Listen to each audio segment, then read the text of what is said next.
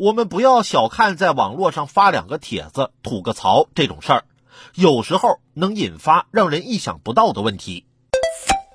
原价八千元的手机，一千元甚至几百元就能买到，面对这样的大便宜，可得当心了。今年二月，北京、重庆等地接连有人报警，称在社交平台上购买手机时被骗。欧某正是这场骗局的始作俑者。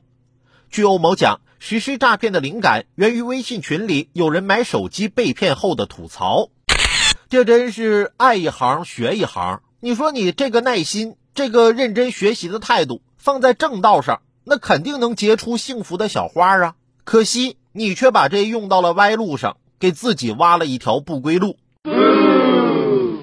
这样的骗局啊，其实并不高明。对于这样的事儿，我始终坚信天上不会掉馅饼。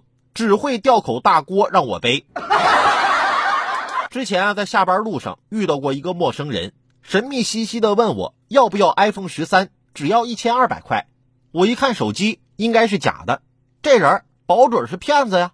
我就跟他说，我身上没带钱，回家取了钱给你。他呀，花钱打车带我回家取钱。我上楼后啊，就再没下来，顺便报了个警。好了。